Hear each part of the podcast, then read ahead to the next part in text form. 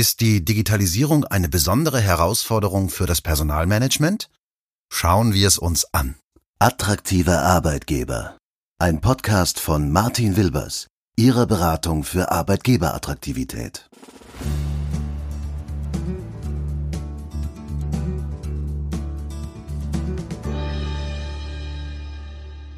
Moin zusammen und grüß Gott miteinander. Herzlich willkommen zu dieser Ausgabe unseres Podcasts.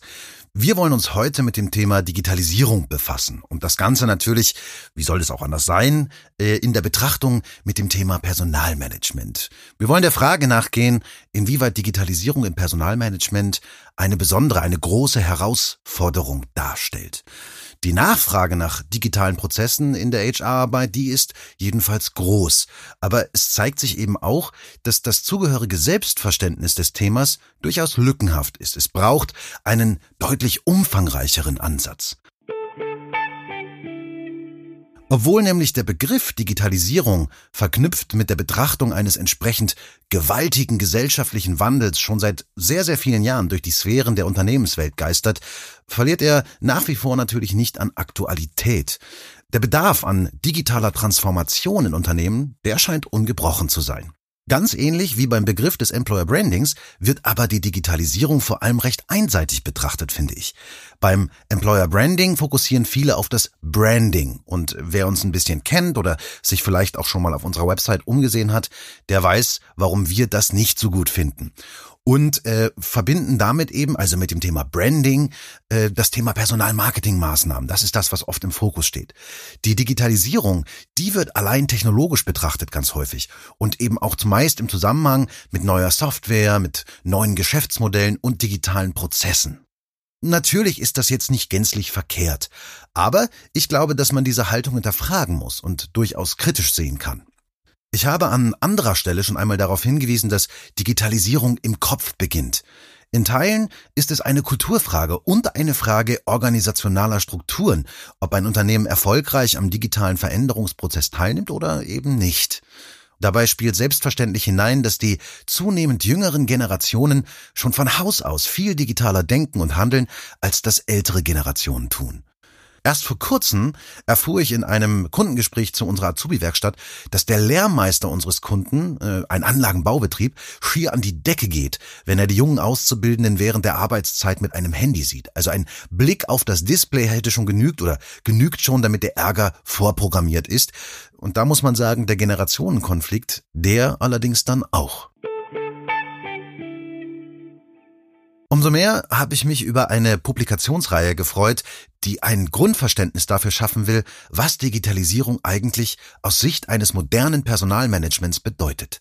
Und wie sich über das Thema Digitalisierung eben nicht nur Softwarelandschaften, sondern ganze Unternehmenswelten verändern und auch verändern müssen.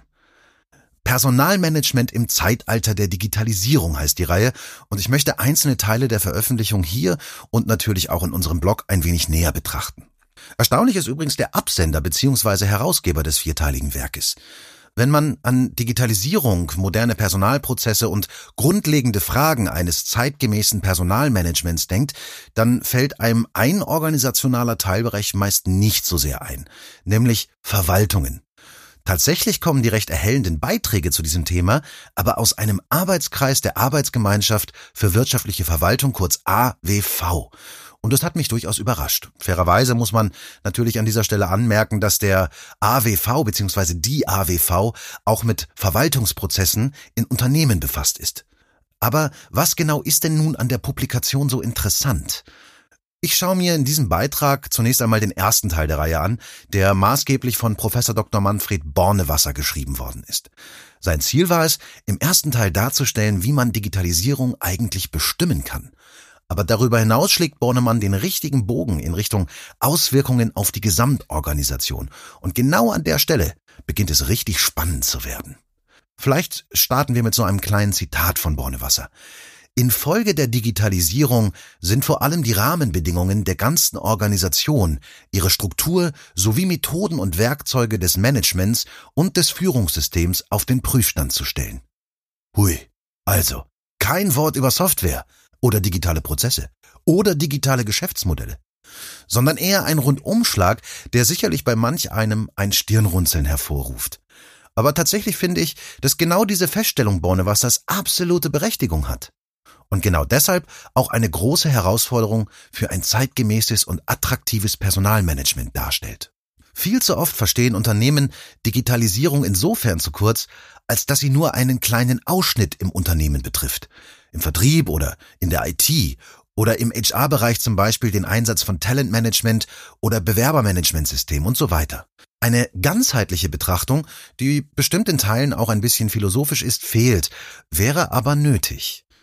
Das bedingt auch der Umstand, dass man es nicht einfach den Führungskräften überlassen kann, für die Digitalisierung im eigenen Betrieb zu sorgen, denn letztlich sind Führungskräfte ja selbst betroffen. Sie werden darüber hinaus plötzlich mit Menschen konfrontiert, die einfach deutlich mehr über digitale Prozesse wissen als sie selbst. In eher traditionellen Unternehmenskulturen kann das schon zu gewissem Unfrieden führen, und das weiß auch Bornewasser. Er ist der Auffassung, dass das Wesen der Digitalisierung und die in ihm wohnende Dynamik mit voller Wucht auf Organisationen trifft, die im Laufe der Zeit häufig ja recht bürokratische und eingefahrene Prozesse und Strukturen entwickelt haben und dadurch, zumindest in Relation, unbeweglich bis langsam geworden sind. Jetzt sagt man ja gemeinhin, dass das vor allem für Konzerne gilt. Ein großer Vorteil von Mittelstandsunternehmen sei, dass sie viel flexibler und schneller reagieren können, weil die Entscheidungswege oftmals kürzer und die Hierarchien per se schon flacher sind. Im Vergleich würde ich sagen, dass diese Beobachtung richtig ist. Aber in der Praxis zeigt sich, dass es bestimmte Faktoren gibt, die diese systemische Veranlagung durchaus aushebeln können. Da wäre einmal die große Unsicherheit im Mittelstand und das oft eher argwöhnische Beobachten digitaler Entwicklungen. Außerdem haben auch Mittelstandsunternehmen im Managementbereich ein durchaus hartnäckiges Beharrungsvermögen ausgeprägt, welches zu durchbrechen nicht immer so einfach ist. Und auch wenn die Hierarchien außerhalb der Konzernwelt flacher sind, fußen sie trotzdem auch im Mittelstand auf einem häufig sehr traditionellen Verständnis von Führungskräften und Mitarbeitern. Diesem Verständnis folgend kommt man dem tiefgreifenden Veränderungsprozess der Digitalisierung jenseits von Soft- und Hardware schon näher.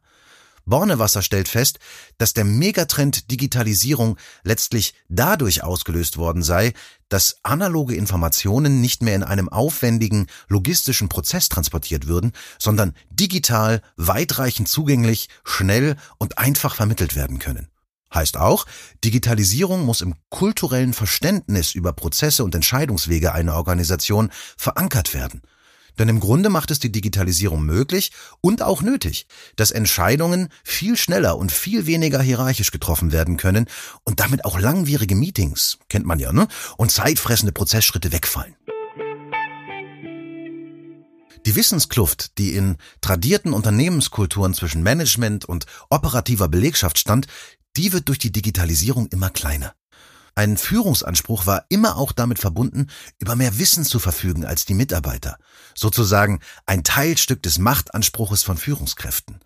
Durch die digitalen Entwicklungen wird aber genau dieses Wissen plötzlich auch für Mitarbeiter verfügbar, was ihnen im Zweifel eben einen deutlich besseren Überblick über die Informationslage verschafft. Eigentlich ist das ja toll, denn dadurch wird es möglich, dass der Einzelne aufgrund einer umfassenden Informationslage schnelle Entscheidungen treffen könnte. An dieser Stelle schlägt aber einmal mehr der Kulturhammer zu. Letztlich führt das nämlich dazu, dass das traditionelle Führungsverständnis von Weisung und Ausführung aufgelöst wird, weil es kaum mehr einen guten Grund dafür gibt, dass ohne die Absegnung von oben keine selbstständige Tätigkeit mehr möglich ist.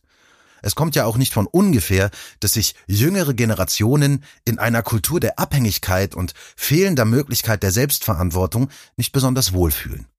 Und dieses Gefühl wird verstärkt, wenn Mitarbeiter den Eindruck haben, eine Führungskraft beharrt auf ihrem Machtanspruch, obwohl sie im Zweifel über eine bestimmte Thematik viel weniger weiß als die Mitarbeiter.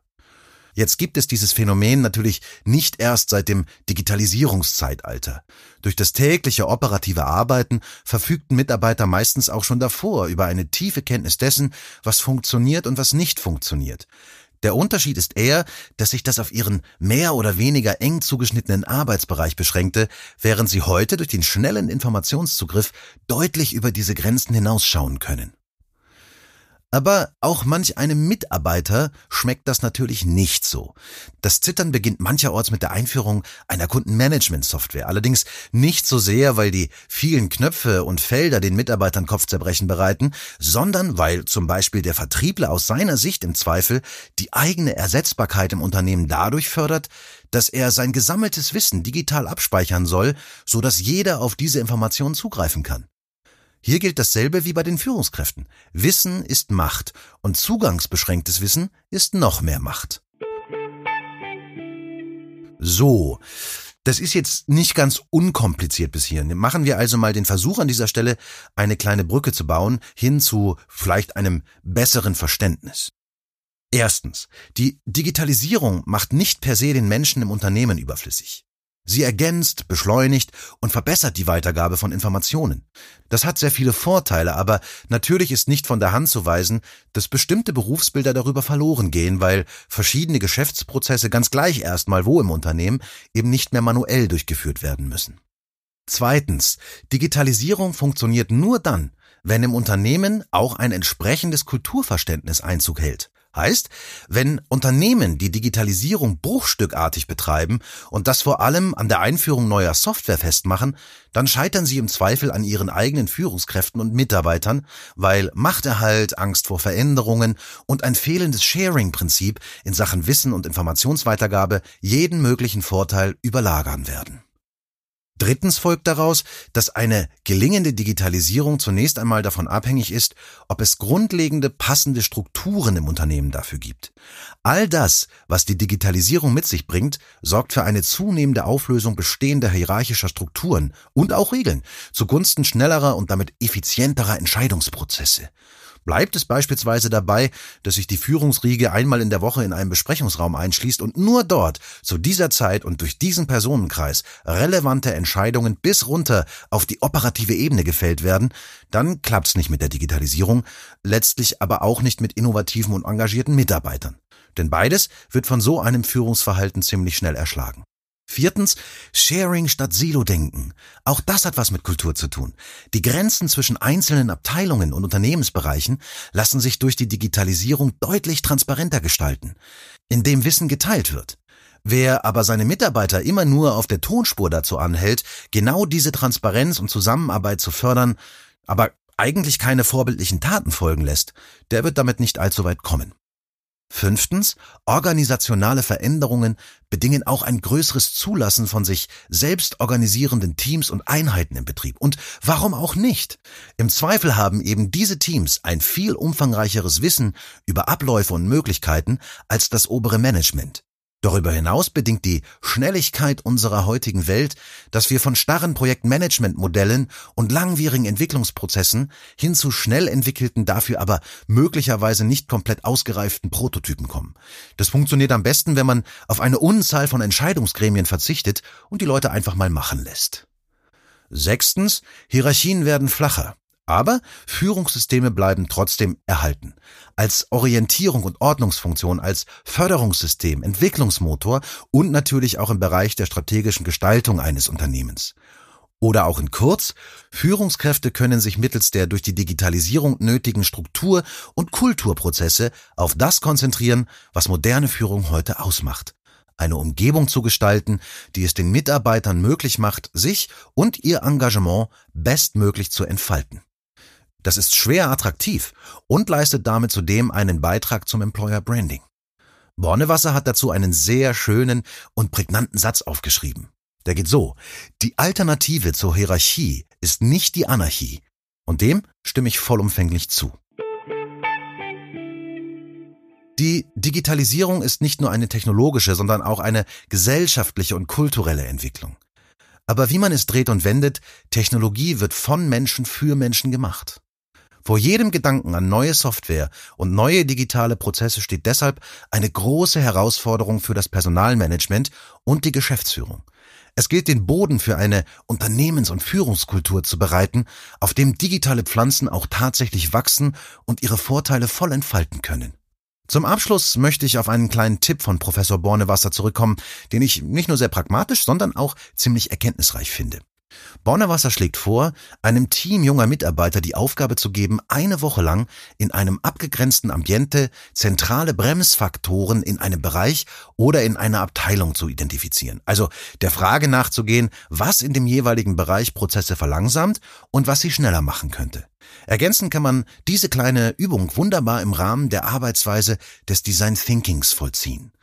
Ich bin davon überzeugt, die Ergebnisse eines solchen Auftrages werden nicht nur überraschen, sondern auch einen spannenden Einblick in die Gedankenwelt einer digital affinen Generation geben, der einem Unternehmen dabei helfen kann, sich diesbezüglich weiterzuentwickeln.